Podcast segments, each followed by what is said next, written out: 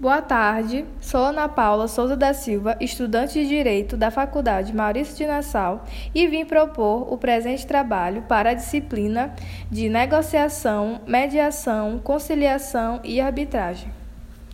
Em primeiro plano, a mediação é um método alternativo de resolução de conflitos, por meio do qual é possível resolver o conflito sem que seja necessária a interferência da justiça.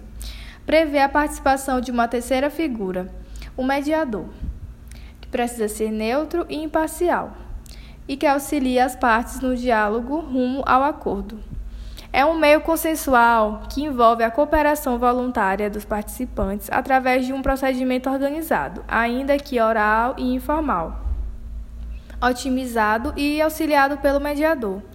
O mediador ele atuará como um facilitador para uma interação diferente entre as partes melhorando a comunicação, acarretando em um diálogo colaborativo positivo com foco nos reais interesses e necessidades das partes, na busca de reflexões e soluções de ganha a ganha, que saem das próprias partes.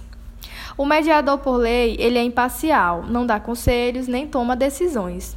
Em vez disso, ele facilita um diálogo positivo e cria uma atmosfera propícia à identificação dos reais interesses e necessidades de ambas as partes. É, em se tratando de mediação, existem três tipos. A extrajudicial, onde as partes resolvem o conflito sem recorrer à justiça, optando por serviços privados especializados em mediação. A judicial, onde as partes passam pela mediação como uma das etapas do processo nas vias judiciais. E a pública, ocasião em que uma das partes envolvidas no conflito é a pessoa jurídica de direito público.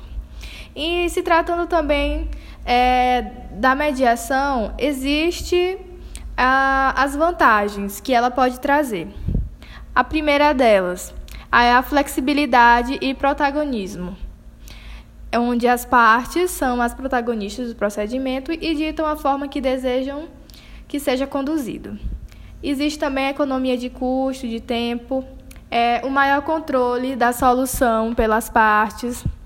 As partes têm controle do procedimento de mediação e o seu resultado e não depende de uma sentença que pode não ser exatamente aquela desejada pela parte. Tem efetividade, que é como as partes decidem, o acordo é cumprido espontaneamente. Não há o desgaste do litígio, gera soluções criativas e duradouras, pode manter relações, restaura o diálogo e a confiança da relação.